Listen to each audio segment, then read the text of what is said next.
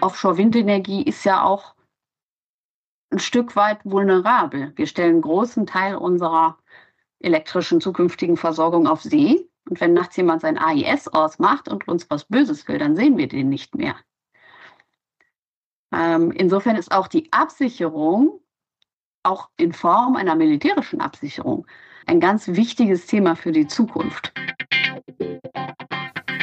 Britta's Hafen Podcast. Interviews aus dem Hamburger Hafen von Britta Müller. Moin und hallo, herzlich willkommen zur heutigen neuen Podcast-Folge von Britta's Hafen Podcast. Das ist schon Nummer 58. Ich freue mich riesig, dass ihr wieder dabei seid. Und heute habe ich ein ganz, ganz tolles Thema. Es geht um Offshore-Windenergie. Das ist ja ein bisschen raus aus dem Hamburger Hafen, aber gehört natürlich auch zur maritimen Wirtschaft und ist natürlich eine der Zukunftsindustrien, die total spannend sind. Diesen Tipp für den Kontakt habe ich von Jule Beilhausen bekommen beim Interview mit dem Deutschen Maritimen Zentrum. Viele liebe Grüße an Jule und vielen Dank nochmal dafür. Heute ist es also soweit. Zu Gast ist die Geschäftsführerin der Stiftung Offshore Windenergie, Karina Würz. Hallo, Frau Würz. Schönen guten Tag, Frau Müller. Ich freue mich sehr, dass Sie sich heute die Zeit für dieses Interview genommen haben. Vielen, vielen Dank dafür. Meine erste Frage, mögen Sie sich bitte einmal selber vorstellen? Ja, klar, mache ich gerne. Ähm, ja, mein Name ist Karina Würz. Ich bin seit zwei Jahren Geschäftsführerin der Stiftung Offshore Windenergie. Wir befassen uns mit politischer Beratung für Netzwerktätigkeit zwischen verschiedenen Sektoren, die alle irgendwie mit Offshore zu tun haben und auch vielen Forschungs- und Entwicklungsprojekten. Wir gehen aber auch in Schulen, in Museen und an die Öffentlichkeit. Ich selber war vorher 14 Jahre auf Betreiberseite tätig, auf Offshore-Windpark-Betreiberseite. Ich habe seit 2010 im Offshore-Bereich gearbeitet, davor auch drei Jahre konventionelle Stromerzeugung gemacht, aber habe dann halt die sechs Jahre lang mit meinem damaligen Team dazu beigetragen, dass Offshore-Windparks gebaut werden, auch aus deutschen Häfen heraus, zum Beispiel den Offshore-Windpark Nordsee-Ost vor Helgoland. Und den habe ich dann tatsächlich auch vier Jahre lang selbst geleitet, von 2016 bis 2021. Ja, von Haus aus bin ich, bin ich Ökonomin, bin ich Volkswirtin, habe mich aber immer auch viel für die Technik interessiert. Ich sitze in Hamburg mit meiner Familie und bin hier schon seit über 20 Jahren glücklich im Norden. Wunderbar. Das bedeutet, Sie kommen eigentlich gar nicht aus Hamburg, oder? Ja, ist richtig. Ich bin eigentlich ein Kölsche Mädchen. Ach. Zumindest aus dem Umland von Köln. Ich komme ursprünglich aus Solingen. Das ist die Stadt mit den scharfen Klingen. Und ähm, genau, habe deswegen auch ein gewisses Herz für die fertigende Industrie. Ah, ja, also wunderbar, dass wir Sie hier in Hamburg haben. Ganz toll, vielen Dank für diese Vorstellung. Jetzt haben Sie schon so ein bisschen angesprochen, die Aufgaben der Stiftung Offshore Windenergie. Mögen Sie dazu noch mal ein paar Worte sagen? Was macht die Stiftung Offshore Windenergie genau? Ja, das kann ich gerne tun. Zuerst mal, die Stiftung gibt es tatsächlich bereits seit 2005. Wir wurden damals gegründet von einer Koalition der Überzeugungstäter. Offshore Wind war ja damals noch völlig abseitig. Und das Ganze tatsächlich auch noch mit Unterstützung und Initiative von Jürgen Trittin, der damals noch Bundesumweltminister war. Die Stiftung hat sich zum Ziel gesetzt, die Erforschung und Förderung der Offshore-Windenergie in Deutschland und Europa nicht nur die Offshore-Windenergie selbst, sondern auch das, was aus dem Strom werden kann, zum Beispiel grüner Wasserstoff, aber auch andere Speicherprodukte. Wir ähm, befassen uns viel mit Gesetzgebungs- und Konsultationsverfahren, waren zum Beispiel jetzt auch bei der Windsee-Gesetzgebung äh, beteiligt. Wir sind aber auch dabei, wenn Flächenentwicklungspläne neu erarbeitet werden oder auch die Raumordnungspläne mal als allererstes und ja, geben zu allen möglichen Themen regelmäßig auch Stellungnahmen ab, ähm, haben also auch einen recht juristischen Arm oder ein recht juristisches Profil. Das geht auch tatsächlich so weit, dass wir auch die Genehmigung des ersten deutschen Offshore-Windparks Alpha Ventus halten, weil wir damals in der ganzen Entstehungsgeschichte der Genehmigungsrechtslage in Deutschland auch eng in der Entwicklung mit beteiligt waren. Ansonsten, wie gesagt, machen wir auch viel Forschungs- und Entwicklungsprojekte oder beteiligen uns an solchen. Das kann zu allem Möglichen sein. Künstliche Riffbildung unter Wasser ist aktuell so ein Thema. Also wie entwickeln sich bestimmte Spezies durch den Aufbau von künstlichen Riffen, was ja die Offshore-Windenergie de facto ist unter Wasser. Welche Arten profitieren davon besonders, welche profitieren weniger? Ähm, aber wir haben auch aktuell was zum Thema thermografische Wartung von Anlagen mit Hilfe von Drohnentechnik, ähm, also sehr technisch ausgelegte Projekte oder halt aber auch ähm, Überlegungen zum Thema Multi-Use. Wie kann man Flächen in Nord- und Ostsee ähm, besser co-nutzen, also dann mehrere Stakeholder was von haben, nicht nur die Offshore-Windparkbetreiber zum Beispiel. Ähm, ansonsten veranstalten wir auch viele Netzwerkevents, auch gerade und gerne hier in Hamburg. Wir sitzen aber zum Beispiel auch in Berlin und in Farel bei Wilhelmshaven. Genau. Und in Schulen habe ich ja schon gesagt, da gehen wir auch. Wir halten das für sehr, sehr wichtig, dass junge Menschen den Wert einer Fachausbildung auch wiedererkennen wieder schätzen lernen, weil wir brauchen unheimlich viele Fachleute für diese Energiewende. Ich sage mal Hände für die Wende.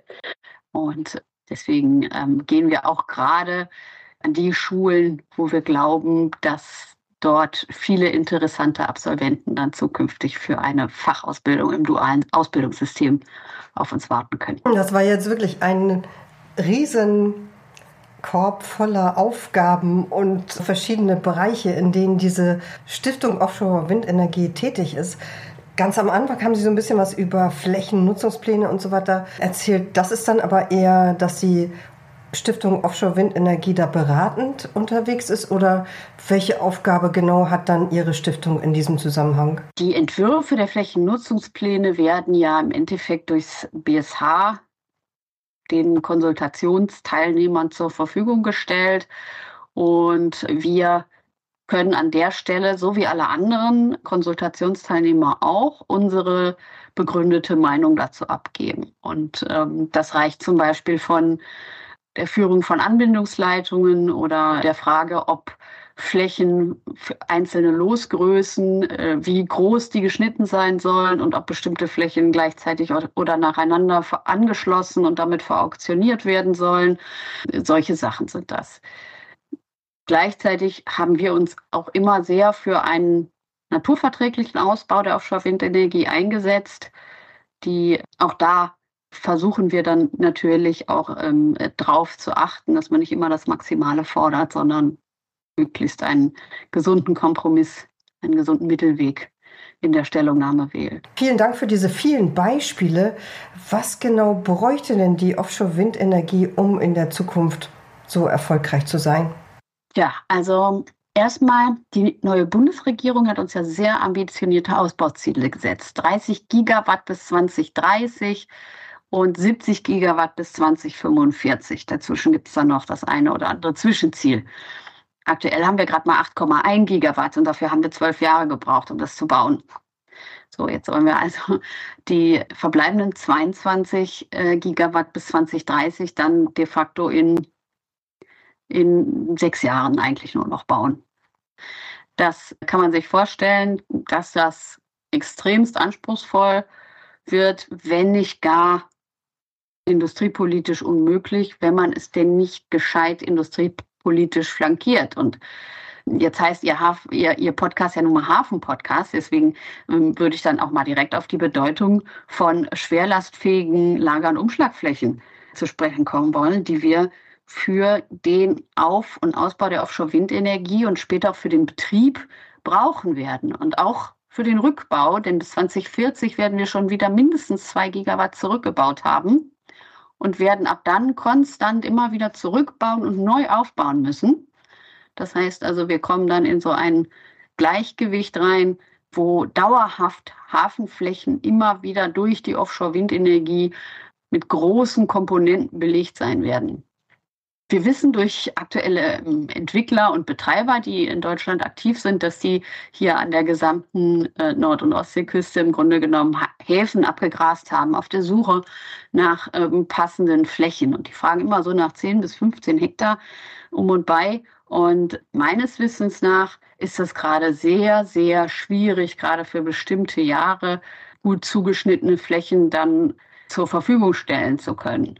Wir haben das mal gemittelt über einen groben Daumen, weil es auch immer sehr davon abhängt, wie viele, äh, wie, wie die Installationskonzepte der einzelnen Betreiber aussehen und wo die ihre Sachen lagern, von wo die einzelnen Komponenten kommen, die Fundamente, die Türme, die Gondeln, die Blätter, alles riesenvolumiges und sehr schweres Zeugs. Und wir kamen so auf äh, alles Mögliche zwischen, äh, zwischen 50 und 200 Hektar, je nach Jahr, äh, das wir in den Ausbauzielen betrachten. Zusätzliche Fläche, schwerlastfähig, mit Kaikhanse, gescheiter Wassertiefe und Krankapazitäten. Und das ist eine Hausnummer. Sagen Sie nochmal mit dem Rückbau, da, das habe ich jetzt, äh, da habe ich noch eine kurze Nachfrage. Das bedeutet, dass man immer wieder welche abbauen muss, die älter sind von den Windkraftanlagen und dann wieder neue aufbauen muss, weil die, weil die nicht so lange halten? Oder wie funktioniert das? Genau, das ist ja mit Wind an Land genauso. Mhm. Das nennt man da Repowering, wo man halt alte Windanlagen, äh, die in die Jahre gekommen sind und die halten immer so 25, 30 Jahre vielleicht dann werden die irgendwann zurückgebaut. Dann gibt es auch schon viel effizientere, in der Regel auch größere Modelle. Und äh, die werden dann stattdessen aufgebaut. Da kommt man dann sozusagen bei der, wenn die Anschlusskapazität nicht steigt, kommt man dann halt mit weniger Turbinen aus. Ja, danke. Und das Gleiche muss offshore aus, auch passieren. Aha. Und dass man da halt dann auch die ganzen Fundamente wieder aus dem, äh, aus dem Meeresboden rütteln muss. Danke für die Erklärung. Fundamente im Meeresboden, das fand ich ja vorhin auch sehr, sehr spannend, als Sie über dieses Riff gesprochen haben oder die, die neue Idee, dort Riffe anzusiedeln durch die Windenergie, damit bestimmte Meeresbewohner sich da wohlfühlen. Mögen Sie da noch ein bisschen was drüber erzählen? Das finde ich klingt sehr spannend. Ja, also die Idee ist gar nicht neu. Das wissen die Menschen ja schon seit der Bronzezeit, dass wenn man was ins Wasser steckt, dass sich dann dort vermehrt das Leben tummelt. Das weiß man schon seit Ausgrabungen im Bodensee. Und das ist, da muss man gar nichts machen. Das passiert einfach. Wir stellen Fundamente ins Wasser und innerhalb von zwei Wochen sind die bemuschelt. Und dann kommt eigentlich sozusagen die ganze Nahrungskette hinterher. Also die bewächst natürlich auch mit allen möglichen Algen und ähm, so kleinen Krebsteppichen irgendwie, die sich dann da tummeln. Und da kommen dann halt natürlich auch die kleineren Fische, die größeren Fische, Taschenkrebse auch vermehrt und dann schlussendlich auch die Marinensäuger. Die kommen halt auch in den Windpark zurück. In der Zeit, wo man die Fundamente setzt, die werden gehämmert in der Regel in den Meeresboden, da das vertreibt die Schweinswale, insbesondere sind es ja die Schweinswale bei uns. Ähm, äh, den Lärm, der, das, den mögen die gar nicht. Das ist für die auch schädlich. Deswegen werden in der Installationsphase auch inzwischen sogenannte doppelte Blasenschleier ausgebracht. Das ist eine Installationstechnik, mit der man den Unterwasserschall unterbrechen möchte. Und das kann man auch nachmessen. Das wird vom BSH auch kontrolliert und das funktioniert auch. So, und die Schweinswale kommen dann, sobald die Fundamente gestellt sind, kommen die nach und nach wieder zurück. Schlicht und ergreifend, weil das Buffet dann da so gut ist. Im Vergleich ja. zu anderen Flächen auf See. Ja, das klingt gut. Als ich noch Nordsee-Ost betrieben habe, den Windpark vor Helgoland, da wussten meine Jungs immer, wenn die zurückgekommen sind, vom Einsatz auf See, wussten die immer ganz genau, wo die Makrele steht und wo der Kabeljau. Und die Makrele, die sammelt sich tatsächlich im Sommer gerne im Schatten der Turbine. Die hat es gern kühl. Und die Kabeljaubestände, die mögen ganz besonders die Monophele. Es gibt immer verschiedene Fundamentetypen, aber Monophele ist im Endeffekt ein dickes einzelnes Rohr, was unten am Meeresboden vor Auskolkung geschützt wird, indem dort Steinschüttungen eingebracht werden. Also Hartsubstrat, sagt der Marine-Umweltbiologe dazu, also Stein Ausschüttungen, die da, also Geröll, was dort sozusagen hingekippt wird, um halt die Auskolkung zu verhindern. Und das finde ich total super, ähm, weil sich dann da so viele kleine Höhlen bilden und da können sich alle möglichen kleinen Organismen in neuen Lebensräumen ansiedeln, die vorher dort schlicht und ergreifend nicht da waren, weil die Nordsee ist ja jetzt auch kein unberührtes Ökosystem, sondern ganz im Gegenteil, die ist ja auch jetzt schon sehr intensiv gewerblich genutzt. Hm. Und das ist jetzt ja nicht so, als würden die Fundamente in ein stabiles Great Barrier Reef oder irgendwie sowas gestellt. Ähm, insofern, wir wissen noch nicht ganz genau, welche Arten davon ganz besonders profitieren und welche vielleicht weniger. Wir haben einige Hinweise und wir untersuchen das jetzt anhand von Unterwasserbildaufnahmen, die während der Wartung gemacht werden. Die Anlagen, die müssen jedes Jahr gewartet werden und da müssen auch visuelle Inspektionen gemacht werden. Unter Wasser ist das schwierig und gefährlich und deswegen wird das gemacht durch Remote Operating Vehicles ja, kleine Unterwasser, unbemannte Unterwasserfahrzeuge, die äh, von Bord eines Schiffes aus per Touchpad sozusagen gesteuert werden und wo dann Aufnahmen von den Fundamenten unter Wasser gemacht werden. Da guckt man eigentlich nur noch den Schweißnähten, also eher nach technischen Standsicherheitsthemen. Aber da wird natürlich auch unheimlich viel an Biomasse mit aufgenommen an der Stelle. Und da kann man dann wunderbar den Bewuchs unterscheiden, die Sukzession in den verschiedenen Jahren. Was bildet sich in Jahr 1, was in Jahr 3, was in Jahr 5?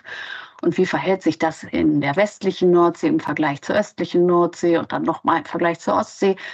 Und ähm, das schauen wir uns gerade an und das ist hochspannend. Ja, klingt total spannend.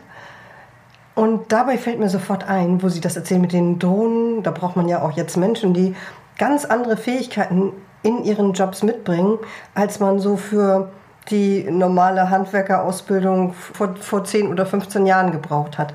Deswegen meine Frage, wie ist das mit den Berufen in der Offshore-Windenergiewirtschaft? Da wird ja wahrscheinlich auch einiges an der Ausbildung geändert werden müssen, damit die Menschen in der Zukunft diese Jobs gut machen können. Mögen Sie da mal einen kleinen Einblick geben? Ja, also grundsätzlich ist es so, die Offshore-Windbranche ist ja eine relativ neue Branche und so häufig ändern sich ja die Ausbildungsverordnungen auch nicht. Wir kommen eigentlich gerade im Betrieb mit den in Deutschland gängigen Standardausbildungen im Bereich der Elektrotechnik und im Bereich äh, also Mechatronik zum Beispiel oder Elektroniker für Betriebstechnik kommen wir eigentlich sehr gut klar. Und äh, da brauchen wir auch immer noch mehr und noch mehr, weil wir im Endeffekt dort das gleiche Aufgabenprofil abfragen wie viele andere, gerade erneuerbare Branchen auch. Solar, Wind an Land, die Wärme, der Ausbau der Netze, die brauchen alle Elektriker. Und da riskieren wir, dass wir uns innerhalb der Energiewende gegenseitig kannibalisieren. Und deswegen müssen wir hier ganz dringend viel stärker in die betriebliche Ausbildung investieren. Das ist das eine. Das andere ist, dadurch, dass es halt eine neue Branche ist, hat man sehr viel mit Quereinsteigern zu tun. Ich selbst bin auch so gesehen eine Quereinsteigerin. Ich hätte im Studium auch nie gedacht, dass ich in der Offshore-Branche lande.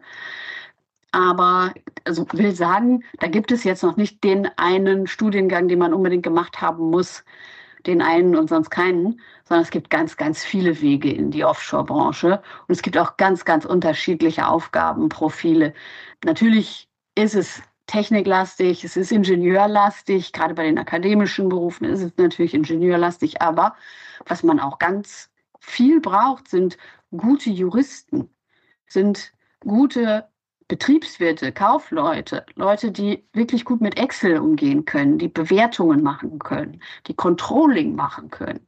Man braucht Steuerfachleute, man braucht ähm, Personalfachleute, die diesen ganzen Aufbau von so einem Personalwesen managen können. Und äh, man braucht zum Beispiel auch Geografen, weil es geht ja auch sehr stark immer darum, äh, wo genau setze ich jetzt dieses oder jenes hin. Die Geografen, die braucht man übrigens nicht nur im Zweifel auf See, sondern auch an Land. Gerade für den Netzausbau, die Übertragungsnetzbetreiber, die in Deutschland zuständig sind für die Netzanbindung der Offshore-Windparks, die fluchen immer, weil sie halt über nirgendwo genügend Kartierer finden. So, also das, es ist sehr, sehr vielfältig und ja, es gibt inzwischen eine ganze Reihe von, von, von Masterstudiengängen, irgendwie erneuerbare Energietechnik oder sowas oder Energie auf See oder so, die so heißen. Und das ist sicherlich auch eine gute Vorbereitung, aber das ist nicht der einzige Weg in die Branche. Das ist ja wirklich eine riesige Palette an Aufgaben, die diese Windenergie mit sich bringt. Und man kann mit sehr, sehr vielen Berufsausbildungen dort sozusagen den Zugang finden. Das ist sehr spannend. Gibt es jetzt aus Ihrer Sicht ein Projekt, das Sie besonders wichtig fanden in den letzten Jahren, seit es diese Stiftung Offshore Windenergie gibt? Oh, da haben Sie mich jetzt natürlich, weil es ja schwer ist, das eine Erkenntnisinteresse gegen das andere aufzuwiegen. Okay, wir könnten auch zwei. Ich könnte sagen, was im Moment eine meiner Aufgaben ist, die besonders nachgefragt ist. Mhm. Und zwar müssen wir im Moment sehr vielen Leuten in dieser Republik erklären, was Offshore-Windenergie ist und bedeutet und wie zum Beispiel die Mechanik funktioniert zwischen Ausschreibungsverfahren und wer dann hinterher zum Zuge kommt und warum der dann zum Zuge kommt und was das Ganze zum Beispiel mit der Finanzierung zu tun hat und was das Ganze mit einer äh, funktionierenden Lieferkette zu tun hat. So und solche Themen, die bereiten wir sagen wir mal, alltagsverträglich auf, dass man die mal gut durchlesen kann, dass man dafür kein, äh, keine zwei äh, Studientage opfern muss, sondern dass man dann in der Kürze sozusagen dann auch ähm, die wesentlichen Punkte erfasst hat. Das wird gerade viel von äh, Abteilungen, von Ministerien angefragt und, und unterschiedlichsten Behörden, die sich jetzt auch alle mit Offshore-Windenergie befassen müssen. Man muss ja sehen, früher war Offshore-Windenergie ja auch schon wichtig und interessant, aber doch eher so ein Randthema im Vergleich zu vielen anderen, auch erneuerbaren Themen. Das ist jetzt anders. Und wenn ich jetzt zum Beispiel dem, inzwischen habe ich regelmäßigen Austausch mit dem Wirtschaftsministerium in all seinen Facetten, also Bereich Energiepolitik, Industriepolitik, die maritime Wirtschaft ist ja auch ein Teil der Industriepolitik, ähm, aber natürlich auch mit dem Umweltministerium, mit dem Bundesverteidigungsministerium. Die Offshore-Windenergie ist ja auch ein Stück weit vulnerabel. Wir stellen einen großen Teil unserer elektrischen zukünftigen Versorgung auf See. Und wenn nachts jemand sein AIS ausmacht und uns was Böses will, dann sehen wir den nicht mehr. Hm, verstehe. Ähm, insofern ist auch die Absicherung unsere auch in Form einer militärischen Absicherung ein ganz wichtiges Thema für die Zukunft. Ähm, so, und das, was wir in Berlin haben auf Bundesebene, das haben wir natürlich gerade in den norddeutschen Bundesländern dann auch überall auf Landesebene. Und das Ganze dann halt auch in den angegliederten Behörden. Das heißt, ich erkläre im Moment sehr, sehr viel zu allen möglichen Fragen und Facetten der Offshore-Windenergie und der Lieferkette für die Offshore-Windenergie. Ja, vielen Dank auch, dass Sie zusätzlich dazu auch noch im Podcast heute so viele Erklärungen abgeben. Frau Würz, in der letzten Woche gab es ja ein ganz spannendes Ereignis. Es wurde sehr viel Geld für bestimmte Flächen bezahlt äh, oder geboten. Könnten Sie da ein bisschen was drüber erzählen? Ja, äh, letzte Woche wurden die Ergebnisse der ersten Ausschreibung für nicht voruntersuchte Flächen bekannt gegeben. Da wurden Flächen im Gegenwert von 7 Gigawatt verauktioniert. Also fast so viel, wie, wie wir jetzt schon gebaut haben. Und wir haben jetzt mit unseren 8 Gigawatt wir um und bei 25 Betreiber, je nachdem, wie man die zählt. Manche haben ja auch mehr als einen Windpark. Und diese 7 Gigawatt sind jetzt aber gerade mal an zwei Firmen gegangen. An BP und an Total Energie, also Öl- und Gasfirmen, die bisher noch gar nicht im Offshore-Windsektor in Deutschland zumindest unterwegs gewesen sind. Und da freuen wir uns natürlich, dass auch bei denen jetzt der Drang zu den Erneuerbaren so seinen Niederschlag gefunden hat, dass sie jetzt auch offshore einsteigen. Ist ja auch gar nicht so verkehrt. Die haben ja schließlich auch Erfahrung mit dem Betrieb von Anlagen auf See. Was wir bedenklich finden, ist allerdings, dass so viel Fläche und damit so viel Auftragsvolumen und so viel Marktmacht an gerade zwei Akteure gegangen ist. Das halten wir für eine, wenn man so möchte, Veroligopolisierung der Branche. Also wir sehen hier oligopolistische Tendenzen. Und wenn man weiß, dass diese Flächen alle Ende der 20er, Anfang der 30er Jahre angeschlossen werden, dann kann man sich denken, dass gerade so die drei Jahre davor ähm, die Fertigung für die ganzen Einzelkomponenten beginnt und dann auch viel Fertigungskapazität tatsächlich von denen in Beschlag genommen wird. Das ist einerseits gut, auf der anderen Seite haben die dann auch ganz, ganz viel Verhandlungsmasse in den Vertragsverhandlungen. Und dazu müsste man wissen, dass die Lieferkette in den vergangenen Jahren in Deutschland sehr viele Federn gelassen hat.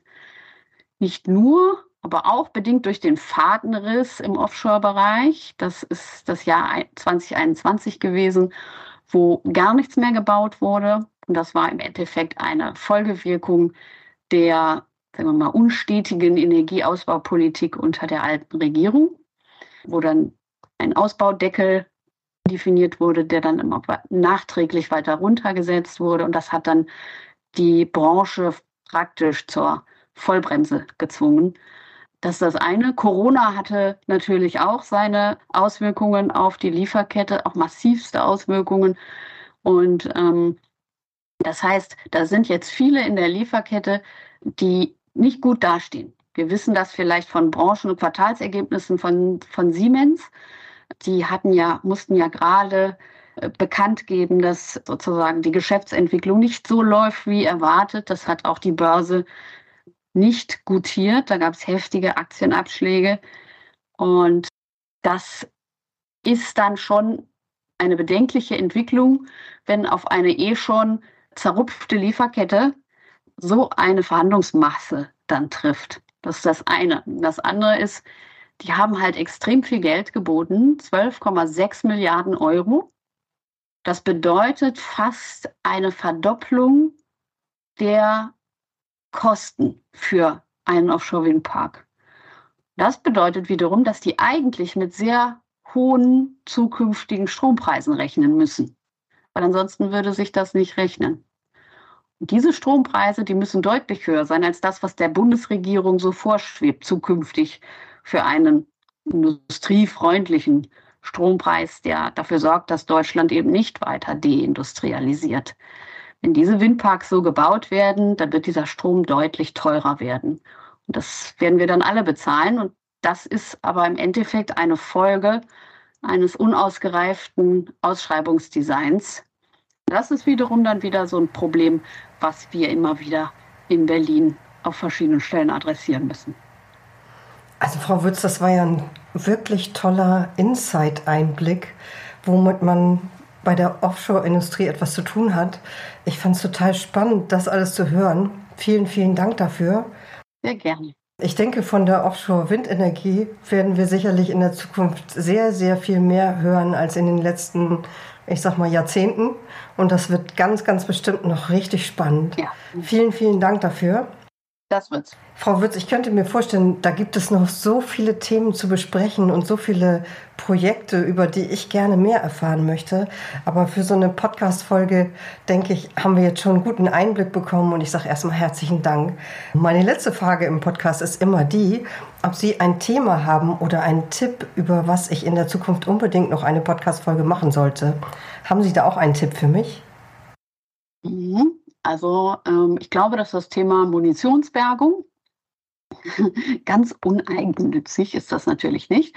Ein Riesenthema äh, sein wird für die Zukunft, nicht nur ähm, für äh, die Gesundheit unserer Meere, für die Robustheit unserer Meere, ähm, sondern auch tatsächlich für die Offshore-Windenergie, weil wo nicht geräumt ist, kann man auch keinen Offshore-Windpark bauen. Hm, ja, auch ein total spannendes und interessantes Thema und natürlich auch wichtig für unsere Zukunft. Vielen, vielen Dank dafür. Frau Würz, ganz herzlichen Dank für Ihre ganze Zeit, für das tolle Interview. Ich wünsche Ihnen jetzt alles, alles Gute und viel Erfolg weiterhin mit den Windparks. Ich danke Ihnen vielmals. Ich freue mich auf den Podcast. Machen Sie es gut. Danke. Tschüss. Tschüss. Das war Karina Würz die Geschäftsführerin der Stiftung Offshore Windenergie. Ich fand es mega spannend, in diese Industrie reinzuschnuppern. Und ehrlich gesagt, ich habe jetzt doch viel mehr Fragen im Kopf als vorher und würde am liebsten noch drei Folgen über dieses Thema machen. Ich hoffe, ihr habt das Interview genauso spannend gefunden wie ich. In zwei Wochen gibt es die nächste Folge von Britta's Hafen Podcast und ich freue mich riesig, wenn ihr wieder dabei seid. Bis dahin, tschüss!